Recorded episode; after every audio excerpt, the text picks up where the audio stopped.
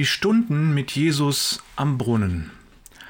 Sein, gemeint ist Jesus, Weg führte ihn durch Sichar, eine samaritanische Ortschaft, in deren Nähe das Feld lag, das Jakob einst seinem Sohn Josef gegeben hatte und wo sich auch der Jakobsbrunnen befand. Es war um die Mittagszeit. Müde von der Reise hatte sich Jesus an den Brunnen gesetzt. Johannesevangelium Kapitel 4, die Verse 5 und 6.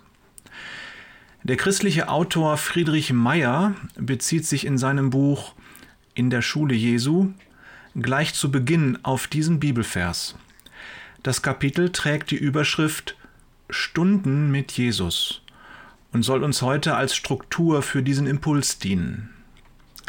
Meyer schreibt, Vielleicht musst du längere Zeit reisen, arbeiten, suchen, ehe du etwas Besonderes, auf das es abzielen soll, findest.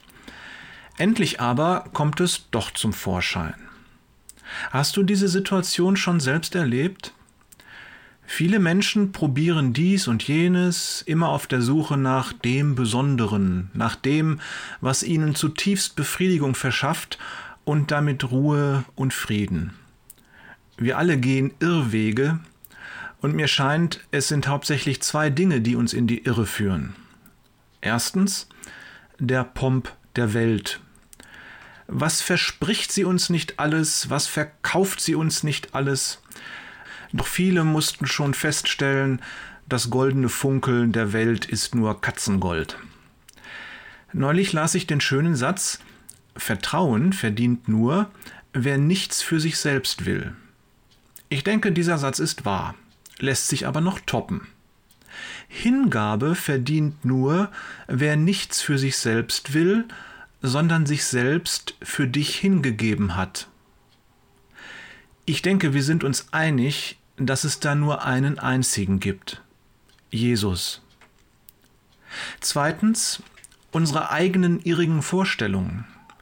Wir begehren etwas, das uns wunderbar erscheint, doch je näher wir dem Objekt unserer Begierde kommen, desto mehr stellen wir fest, das traumhafte Märchenschloss ist nur ein Luftschloss, die erfrischende Wasserstelle nur eine Fata Morgana. Es ist unser eigener Kopf, es sind unsere Wünsche und Begierden, die uns narren. Bei mir, dem Schreiber dieses Textes, war es so, dass ich seit ungefähr drei Jahren arbeite und suche und ich glaube, jetzt so langsam das Besondere, auf das es abzielen soll, gefunden zu haben. Ich rede vom Schreiben. Bisher habe ich fast ausschließlich geschrieben, um damit Geld zu verdienen. Das ist grundsätzlich nicht verkehrt, aber ich glaube, es ist nicht das, was Gott von mir will.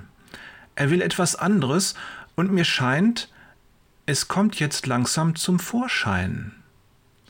Ich bin dem Herrn sehr dankbar, dass er Thorsten, der diese Texte so wunderbar liest, und mich, also Jörg, der die Texte schreibt, zusammengeführt hat. Der Podcast, den du jetzt vielleicht hörst, ist unser Gemeinschaftswerk. Wie es dazu kam, das passt ganz hervorragend in einen weiteren Teil dieser kleinen Serie und wer weiß, vielleicht erzählen wir davon schon morgen.